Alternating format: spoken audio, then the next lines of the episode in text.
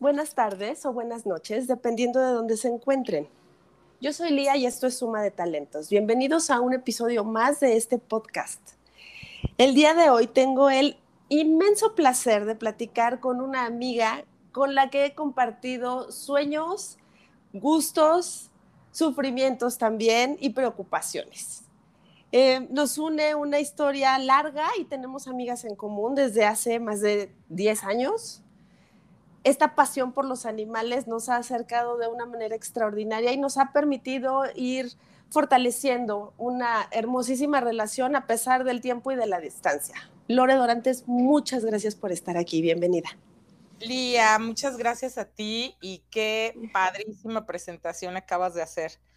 Como bien dices, nos unen lágrimas y risas de, desde hace muchos años.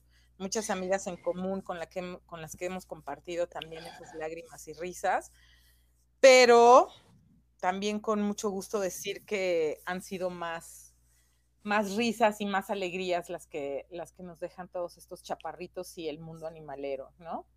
Totalmente de acuerdo contigo, Lore. Muchas gracias por acompañarnos. Me gustaría que pudiéramos empezar un poco a darle contexto a nuestra audiencia. ¿En qué momento Lore decide que quiere ser animalera, que quiere ayudar a los animalitos y que quiere rescatarlos? Uh.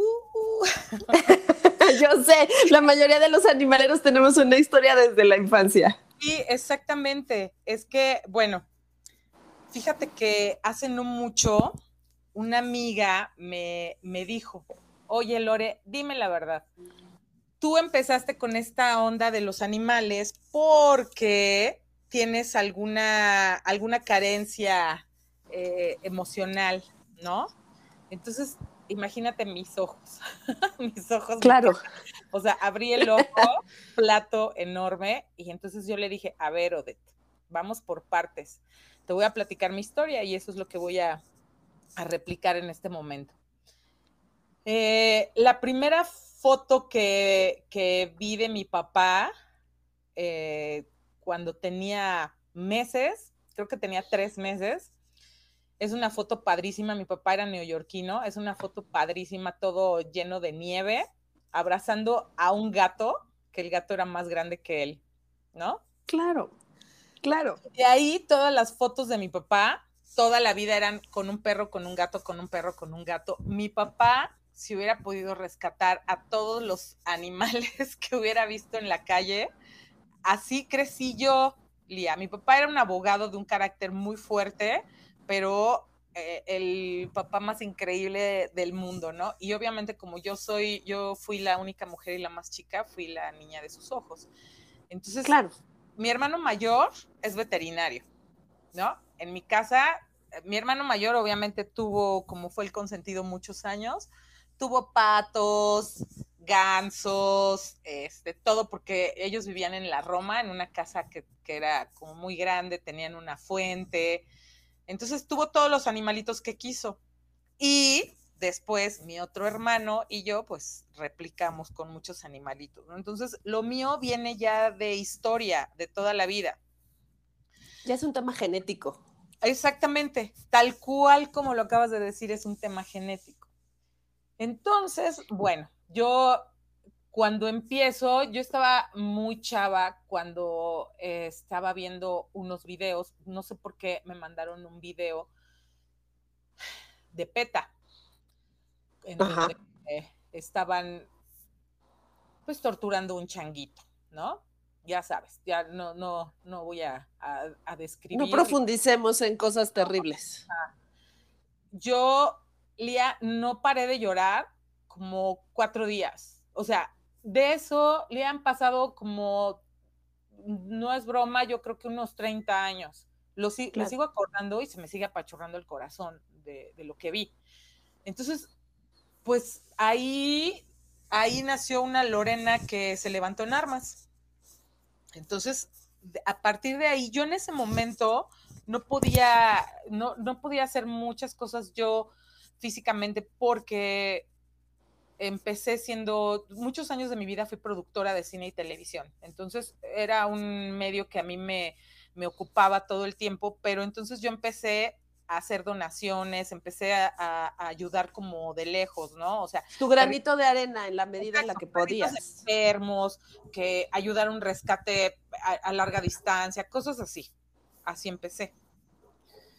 Entonces, pues bueno, conforme me fui dando cuenta que, que el humano somos increíblemente apasionados al maltrato animal, no todos obviamente, pero, pero muchos sí, y que hay una crueldad infinita. Cuando me empecé a dar cuenta de todo eso, pues empecé a reaccionar y a tomar acción más fuerte y empecé a, a rescatar perritos, ¿no? O sea, perritos, gatitos, todo lo que veía en la calle, bueno, ya sabes, manos destrozadas. Claro, claro. Este, corazones, demás, pero así empecé. Empecé cuando estaba viviendo en la Condesa, empecé ahí, este, rescaté dos perritos que fueron una muy larga historia para mí, una historia muy linda, y de ahí me seguí, y de repente me fui a, a Chiapas, y en Chiapas, este, pues ahí el maltrato animal eh, está muy, muy grave, Lía, la verdad. Entonces, pues ahí sí fue donde me levanté en armas, ¿no? Hice una asociación que se llamaba Constelación Mascota y empecé a juntarme con la gente indicada, con extranjeros, chiapanecos, eh, de, todas partes, y eh, hicimos una comunidad muy fuerte y empezamos a rescatar animalitos y a hacer movimiento muy fuerte. O sea, hay gente que me lo sigue diciendo que, que justo en Tuxtla, o sea, bueno, me dice, ellos me dicen en Chiapas, ¿no? Es un par de aguas antes y después de mí. Wow. O sea, así me lo han dicho, porque efectivamente yo fui la que empecé con, con este, esterilizaciones en masa, así de decir, vamos a esterilizar. Eh, cerré cerré también el antirrábico de San Cristóbal de las Casas, saqué a todos los perritos que estaban ahí, hubo unos que, no logré, no, no, lo logré justo cuando, cuando lo iba a cerrar, pues los durmieron, pero pude sacar a otros. Ok.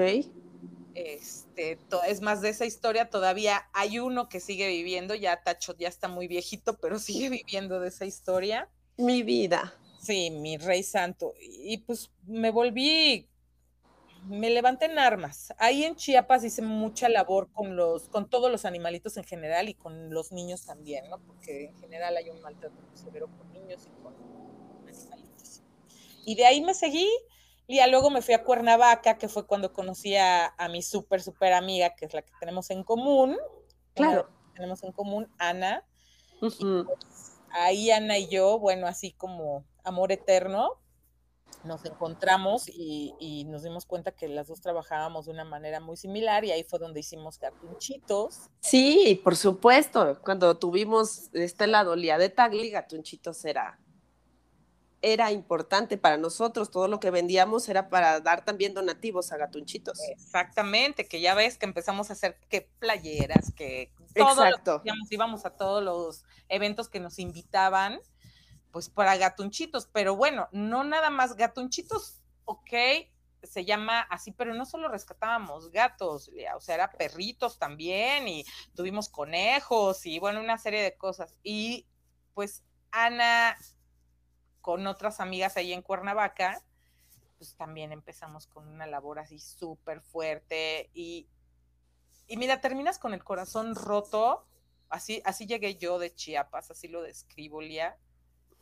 pero, pero las satisfacciones también han sido muy grandes. O sea, he estado mucho tiempo muy lastimada, he estado, eh, no sé cómo decirte, como, con un rencor a la humanidad, ¿no? De cómo es posible que puedan ser capaces de, lastimar a ese grado un ser indefenso. Son heridas que se quedan abiertas. exacto.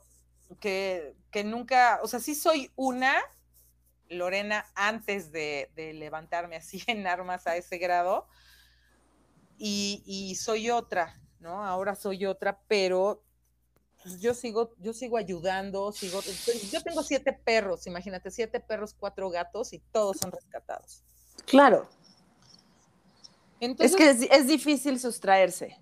no, por supuesto, ya no puedes, no puedes, no puedes cerrar los ojos y decir, ah, no pasa.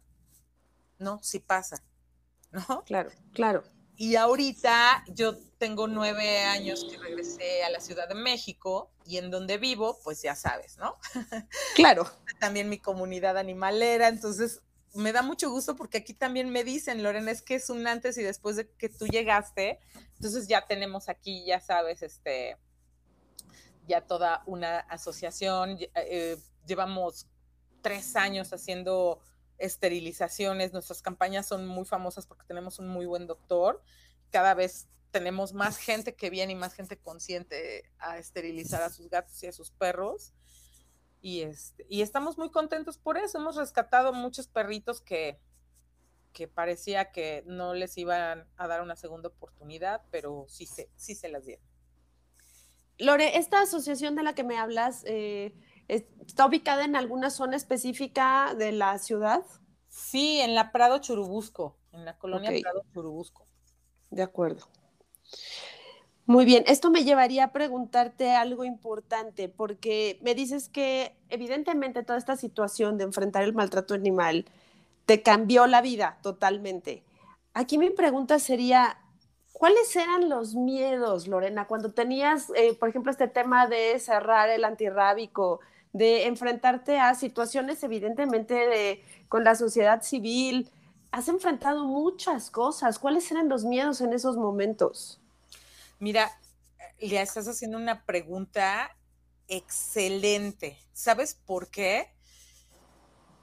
Porque mucha gente, lo que pasa, eh, hay gente que dice, quiero ayudar, ¿no?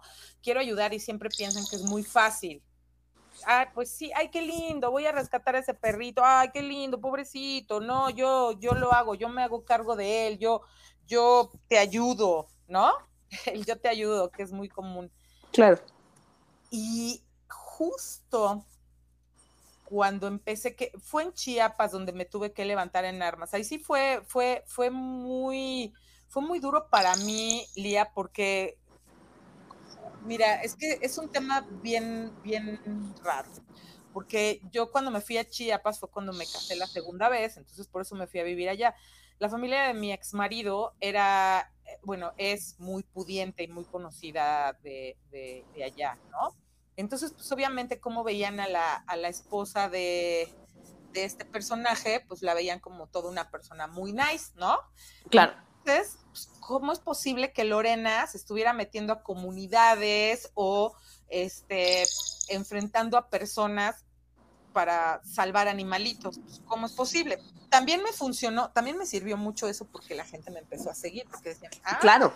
Si ella lo hace, si tiene el valor, pues hay que seguirla, ¿no? Eso fue lo que me funcionó mucho. Tuve un programa de radio, un programa de televisión, me, invitaban muchísimo a programas allá, justo para hablar de todo esto, del valor que yo tenía a enfrentarme, ¿no? claro. Y ahí va mi respuesta a lo que, a lo que me acabas de decir eh, la adrenalina que, me daba el enojo a los maltratos severos a los que me enfrenté. Hablo severos, no, no, no una cosa pequeña, Lía, o sea, cosas, cosas muy graves, cosas muy fuertes. La adrenalina que te da eso me, me nublaba el miedo. wow. me enfrenté, imagínate, una vez un, pues un chamula me mató a uno de mis gatos a machetazos y yo me enfrenté a él y él con el machete en la mano. Y este, y yo enfrentándolo, o sea, así, eh, no tienes idea, ¿no? Y terminé quitándole el machete, o sea, a ese, ese tipo de cosas hacía, no podía, pues, ¿cómo? ¿Cómo iba a permitirlo, no? Y lo bueno es que la gente con la que yo me he encontrado en el camino, pues resultó que también era igual de valiente que yo, porque necesitas un valor, necesitas mucho valor para hacer eso. Con lo, con, lo del antirrábico que me acabas de preguntar, Lía, eso fue, fue muy fuerte también, porque efectivamente me tuve que enfrentar a, las autoridades y resulta claro. que manejaba el antirrábico, pues era, ya sabes, el típico, el cuñado, el pariente, el no sé qué, de, sí. del, del ¿cómo se llama? Del, del gobernador o de algo así. Principal de ahí de, de San Cristóbal de las Casas. Claro. Entonces, fue, fue, un tema porque este personaje tenía historia de maltratador, como no tienes idea. ¿eh? Maltrataba a su esposa, a su hijo y se desquitaba con los animales terriblemente. Entonces era, era, era vivir para esos pobres gordos, era un holocausto ahí. Era terrible, terrible lo que vivían. Entonces, pues igual, con todo y eso, pues hicimos, movimos y, el miedo pues se te olvida, o sea, sí, sí dices, ¿qué va a pasar, no? O sea, mi ex marido siempre me decía, que sigue siendo muy amigo mío, eh, lo quiero muchísimo, siempre me decía, Lorena, es que te va a pasar un día algo, pues ni modo, me muero en la raya, pero no voy a dejar de, de gritar por ellos, ¿no? No voy a dejar de hacerlo, porque, porque eso me volvería cobarde. Claro, y esto evidentemente me confirma algo que yo sé, pero que nuestros, eh, nuestro auditorio no lo sabe. Eh, Lore, tú siempre te has dedicado a proteger la vida en términos generales. Todo lo que represente una amenaza para cualquier ser indefenso, un gato, perro, conejo, como tú dices, siempre eso es lo que te ha movido. Tu impulso es de protección a la vida.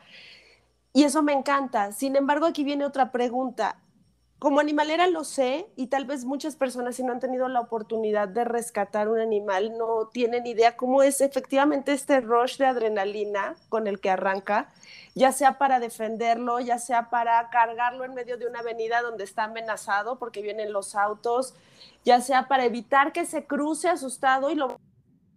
Pueden haber N cantidad de situaciones, pero una vez que baja el rush y que uno ya los tiene, eh, puede ser en casa, puede ser que lo traes cargado, empieza a bajar esa adrenalina y entra la siguiente fase de preocupación, porque ahí apenas está empezando la historia. ¿Cómo maneja Lorena las siguientes fases una vez que ya logró el primer punto, que es rescatarlo o tenerlo a salvo? ¿Qué sigue después, Lorena? ¿Cómo puedes lidiar con la preocupación un poco de salud, pero también es una preocupación económica, porque evidentemente hay, es un proceso largo y después viene la parte de si lo doy o no lo doy en adopción. ¿Cómo lidias con todas esas emociones? Sí, eh, eso también, Lía, pues es un tema bien complicado, por como lo acabas de describir, lo resumiste perfectamente. En el momento que tú rescatas un perro, ya sea un perro efectivamente en periférico o un perro que tiene sarna, un perro ya este, que está atropellado, que está muy lastimado, pues hay muchas decisiones que tienes que tomar. Eh, yo agradezco mucho, la verdad, ser una persona que siempre reacciona rápido. No me, no me, no me nublo, Lía, eso, eso me pasa. Lo que siempre he hecho y que siempre se lo digo a la gente y que de veras es muy importante y hay muchas personas que no lo entienden es lo primero que haces justo cuando ya traes al animalito, pues tienes que llevarlo a un veterinario. O sea, eso es lo primero que tienes que hacer. Aunque veas al animalito que está muy bien, o sea, para mí no entra directamente jamás a tu casa. Jamás. No, no debe de hacer eso y eso la gente tiene que entenderlo. Y obviamente aquí entra lo que acabas de comentar, el tema económico. ¿Cómo le hago? ¿No? Claro. Tengo dinero, este, o sí tengo, pero pues no me va a alcanzar. ¿A qué veterinario, a qué veterinario lo llevo? ¿Cómo le voy a hacer? Y si es algo muy grave. Eh, todas estas historias enormes, ¿no? Porque he tenido animalitos hospitalizados hasta dos meses con una sarna muy fuerte, con, con hongos o atropellamientos severos, este, muchas historias, ¿no? Que, pueden ser hospitalizaciones muy, muy, muy severas. Largas y costosas, claro. Costosas, o tristemente tener que tomar la decisión también de dormir, lo que, pues, desgraciadamente muchas veces ha pasado porque por el animalito ya no se pudo hacer nada, pero bueno, al menos no, no quedó en la calle. ¿Qué, ¿Qué haces en ese momento? Pues bueno, ¿no? Obviamente siempre, siempre he tenido trabajo, siempre, siempre he trabajado. Y pues la mayor parte de mi dinero siempre se va a estos chiquitos, ¿no? Y sabes que también, Lía, debo, debo agradecer también que mm, me he encontrado con ángeles. Así lo, siempre lo describo así, porque, por ejemplo, tanto en Chiapas, aquí como en la Ciudad de México, como en Chiapas, en Cuernavaca, este, y ahorita que regresé otra vez a la Ciudad de México, me he topado con veterinarios que, que al ver lo que yo hago, siempre me dicen, es que tú lo haces con tal desinterés, o sea, es primero, primero el chaparrito, ayudarlo, y también debo de agradecer que me han ayudado muchas veces. Eh, ¿cómo, ¿Cómo es esta ayuda? Pues bueno, me han cobrado jamás lo he pedido yo, Elia, eso es importante también, porque no lo debes de pedir, o sea, te puede ayudar, quien te, quien te ayuda debe de ser su decisión, no debe de ser obligado. Me han cobrado menos, o no me han cobrado, o, claro. o también te voy a decir, también de repente he tomado la decisión de vender cosas para poder pagar esas cuentas. Pues, son, son muchos, muchos temas referente al dinero para poder, para poder ayudar a los chaparritos, pero pues gracias a Dios siempre lo he logrado. Eh, ha sido muy difícil. Una vez me tocó uno de mis chaparritos, que fue uno de mis rescates más, más difíciles. Eh, pues, de repente se enfermó y nadie sabía que tenía, nadie, nadie, nadie. Y terminé, terminó siendo operaciones, estudios, miles de cosas entonces camino, o sea, vendí hasta mi coche, imagínate. Claro.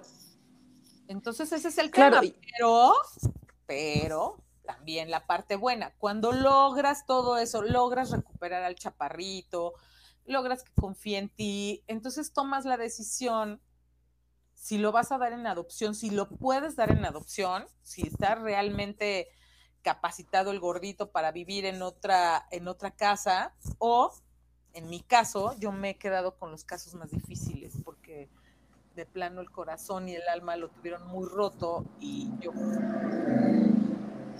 Pues, sí, evidentemente ellos se abren y confían en la persona que los rescata y pasar por otro proceso puede ser muy fuerte para ellos.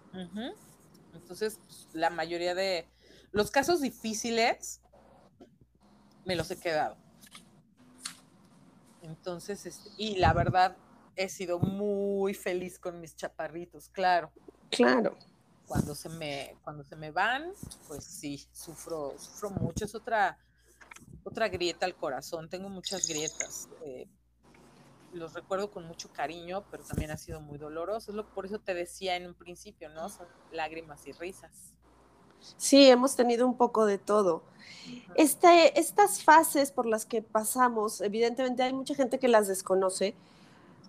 Aquí me gustaría tocar un punto importante, que es un tema de responsabilidad. Responsabilidad cuando rescatas a alguien de estas situaciones tan difíciles, a estos gordos, pero también responsabilidad al, al asumir si puedes o no puedes tener un perro, si puedes o no puedes tener un gato. Y esto me llevaría a preguntarte, ¿cuál crees que sea el tema con, el maltrato animal? ¿Es un problema evidentemente social, pero es falta de cultura, Lore, es falta de educación respecto a la importancia de los animales? No me gustaría hablar de maldad, porque yo no creo que los humanos nazcan malos per se. Creo que también es un proceso y habrá otro momento para hablar de ello, pero los niños por naturaleza quieren a las personas. Tendría que haber un tema neurológico muy fuerte, pero por la naturaleza son, son tiernos, son amorosos. Es un tema de educación, Lore, es una cuestión cultural. ¿Tú cómo lo ves? Pues mira, eh, ahí sí voy a diferir a lo que tú estás diciendo. ok. Creo, mira, eh, en todo este tema, en todo este camino, ya yo he estudiado mucho mucho el tema del, maltrato animal, de las personas que maltratan a los animales. Y bueno, la verdad es que no es nuevo y no, no, no es extraño eh, lo que te voy a comentar, que la mayoría de los asesinos seriales, de los que conocemos, ¿eh? de los que conocemos, porque no nada más hay esos asesinos seriales o esos asesinos, hay muchísimos que desconocemos. Todos esos empezaron maltratando animales desde niños. Ok. por ejemplo, hay, eh, eh, estaba leyendo la historia, no me acuerdo de cómo se llama este, este amigo. Ay, bueno, bueno, de uno muy famoso.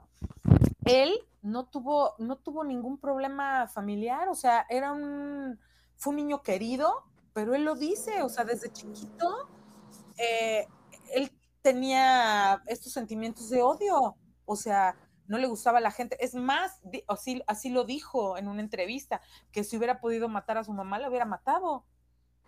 Claro, estamos hablando de niveles elevados, estamos hablando de un sociópata, estamos hablando de personas, por eso tocaba yo el punto neurológico, porque bueno, dentro de algunas de las cosas con las que he estudiado y que trabajo es eh, neuromarketing, por ejemplo, y toda esta parte de neurociencias, y evidentemente hay personas que pueden reflejar este tipo de comportamientos y obedecen a situaciones o quistes o tumores cerebrales, ¿no? Entonces, digamos que no podría hablar de porcentajes porque sería irresponsable de mi parte, pero si trato de manejar una media de la población en general, no estamos hablando de que el 100% sea sociópata o que tenga este tipo de problemas. Estamos hablando de un porcentaje mucho más pequeño, afortunadamente.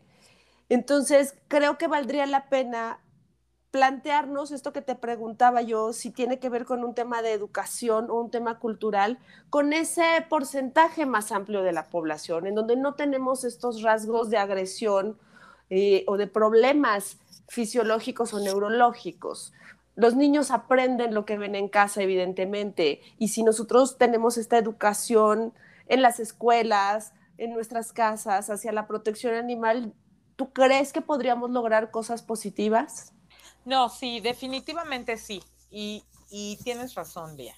Eh, es un tema de educación que si tú ves a tu papá y a tu mamá que maltratan a los animales, que dicen guacala, qué asco, eh, pues obviamente vas a replicar eso.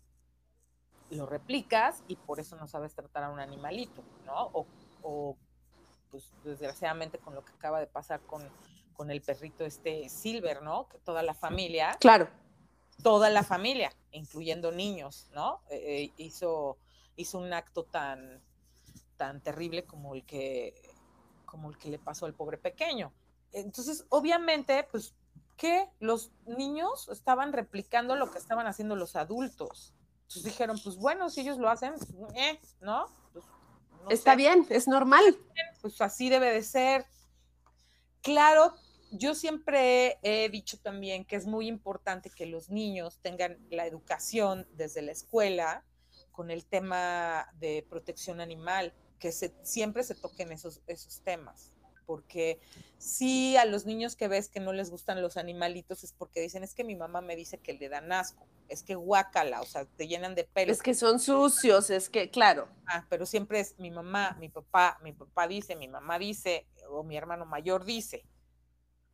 Entonces, pues yo creo que definitivamente es un tema de educación, porque hay países en los que, por ejemplo, porque ya no hay animalitos en la calle, ¿no? Porque lograron una esterilización masiva y las personas que tienen animalitos pues, los quieren y los respetan, pero desgraciadamente México es un país con, tú lo sabes, con el número uno de maltrato animal.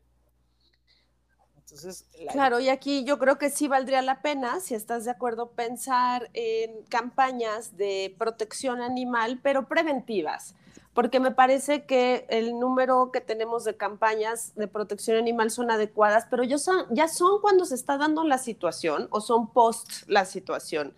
Y creo que valdría la pena tener muchas más campañas preventivas de educación, eh, evidentemente todos posteamos en redes sociales cosas y podríamos hacer un share muy grande si desarrollamos algún tipo de campaña como esta. Abiertamente te lo propongo, eh, organizarnos con tu asociación y generar una campaña de comunicación preventiva para ayudar. Claro, eso, eso es muy buena idea. Mira, es lo que justamente es lo que hacemos la Pradoc Churubusco, se llama, así la que tenemos aquí en la colonia y justo es lo que hacemos, o sea, no tienes idea la cantidad de personas a, a las que les hemos cambiado la mentalidad en esta colonia, ¿no? O sea, teníamos varias personas que utilizaban a su pastor belga Malino para para cruza, para vender a los perritos y de repente, pues de tanto estar insistiendo y hablando con ellos, pues ya muchos ya son perritos que, que ya no los llevaron a esterilizar, ¿no? Claro. Este, entonces sí, definitivamente tenemos que hacer una campaña masiva y, hacer mucho ruido, que es lo que, eh, lo que siempre tratamos de hacer los que estamos de este lado de la protección animal, ¿no? Y la verdad también, Lía, hay que reconocer algo. Sí ha cambiado la historia. No como quisiéramos, no, eh, no, el porcentaje todavía no es el que quisiéramos porque sigue habiendo muchos casos de maltrato, pero también hemos logrado muchísimas cosas. Claro. hemos logrado que, que, que, muchísima gente cambie, que muchísima gente se nos una en esta labor, que, que tomen conciencia. Eso sí, también hay que aceptarlo, ¿no? O sea, sigue siendo no creo que sea tan parejo todavía el porcentaje de los que quieren a los que no quieren, de los que maltratan a los que no maltratan. Pero, pero las cosas están cambiando, como tú dices, va en ascenso y esa creo que es la parte importante y, y que hay que reconocer para seguirla impulsando, centrarnos o enfocarnos en lo positivo para que siga creciendo. Exactamente, exactamente. Y centrarnos justo, como lo acabas de decir, centrarnos en lo positivo también. A ver, hemos logrado esto, ¿no? Porque de repente leo también mucha gente muy desanimada que dicen, es que cómo es posible, parece que nunca va a terminar. Sí, probablemente no lo veamos nosotros, ¿no? Aquí Pero eso no significa que dejes de hacerlo y Pero, que sigas aportando tu grano de arena, claro. Exactamente. Y que cada vez haya más personas que sigan aportando ese pequeño grano de arena, porque ese, aunque suene que es un pequeño granito, pues así cuenta. Como, claro, así es como se hace, llega a ser grande, ¿no? Y, y, cada vez nos unimos más personas. Aquí en la colonia, o sea, la persona que tengo más activa eh, eh, ahorita con la Prado era una persona que cuando me fue, ah, fue la que te comenté en un principio que me dijo que seguramente yo hacía lo de los animalitos porque tenía una carencia emocional. Claro. Es ella y Odette, no sabes cómo cambió, ahora es la que más, ella es la que organiza todas las campañas, es la que, bueno, imagínate, ella tuvo un perrito muchos años de su vida que ni siquiera esterilizó porque no tenía esa cultura. Claro, las cosas pueden ir cambiando y entonces me gustaría aprovechar ya rumbo al cierre, Lore, que nos dijeras redes sociales o algún mail, cómo nos ponemos en contacto contigo para ver, no sé, esta parte de las campañas, por si se pueden hacer donativos. Danos los datos, porfa. Claro que sí. Mira, en Facebook estamos así como la Pradog, así Pradog Churubusco. Pradog de perro. Pradog. Sí, la Pradog, exactamente, porque la colonia es Prado Churubusco. Okay. Por eso le, nada más le agregamos una G de gato para que diga la Pradog, como si fuera de perro. La Pradog Churubusco. Perfecto adopta y ayuda. Así nos encuentran en Facebook. Y en mi correo no tenemos, ahorita es el único, o sea, no tenemos Twitter ni, ni otra red. Con tu nada. mail es perfecto. Con mi mail es lorena.dorantes okay. gmail.com.